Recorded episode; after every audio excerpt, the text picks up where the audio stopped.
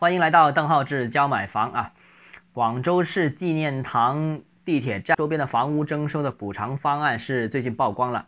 如果您是选择货币补偿的话，那住宅房屋最高补偿能到多少呢？你猜一下啊？最高补偿是六万七千八百块钱，接近六万八千块钱一平方啊！那目前其实啊，我想说这个新闻透视出什么问题呢？就是目前我们看到的地价。就是土地价格，大家都很关心，因为地价最终直接影响房价嘛，是吧？地价高呢，房价当然是高的了；地价便宜，房价就会便宜。那现在其实我们见到的市场上公布的地价有两种类型，第一种类型呢，就是大家比较普遍见到的，就是所谓的招拍挂啊，这个这个挂牌拍卖的一些土地，这个这些招拍挂土地表面上市场化的，就是价高者得，竞争嘛，是吧？但实际上过程中呢，是有限地价、竞配件、竞质词。甚至到达一定价格之后要摇号决定归属的，所以呢，这里面是有很多干预在里面的。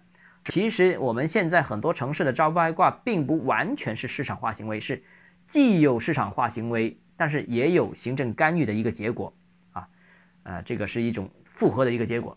那另外呢，除了这种地价之外，还有另外一种地价，另外这种地价就是拆迁补偿了啊，这种呢，跟刚刚那个是相反。刚刚那个表面上是市场化，实际上是市场加行政。这个呢，表面上是一个行政行为，为什么呢？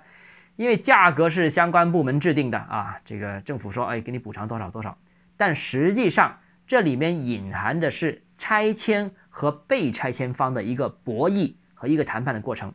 你到底补偿多少？这个你得给跟原原居民跟商量嘛，讨价还价嘛。他们有一个价格，他们对市场也是了解的，他们有他们的预期，啊，这个补偿方能给多少是吧？这里面就有一个博弈和谈判的过程，所以最终的这个价格其实啊是一个双方已经达成平衡的一个结果。这次六万多块钱，接近六万八啊，就是拆的愿意，这个然后付款的也也愿意，所以这个拆迁补偿其实也挺市场化的，也不能说是理解为是一种行政行为。那这次拆迁补偿价格高达六万七千八百块钱一平方。实际上说明了市场对这个地段的价格期望，也就是这批人也好，政府的相关部门也好，对这个片区的价格期望就是这样，最终才谈成。如果明显太高，政府不愿意给钱；明显太低，拆迁户也不愿意，是不是？所以这个就是一个市场对这个价这个地段的价格期望。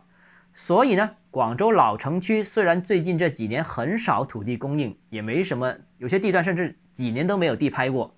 但是其实我们仍然能通过这些拆迁补偿，窥见到这些老城区的价格到底有多少。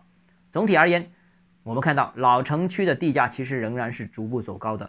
我觉得，特别是老城区的楼价应该也是有坚实基础的，因为地价不放在这里，地价虽然看不见，但是补偿价格放在这里。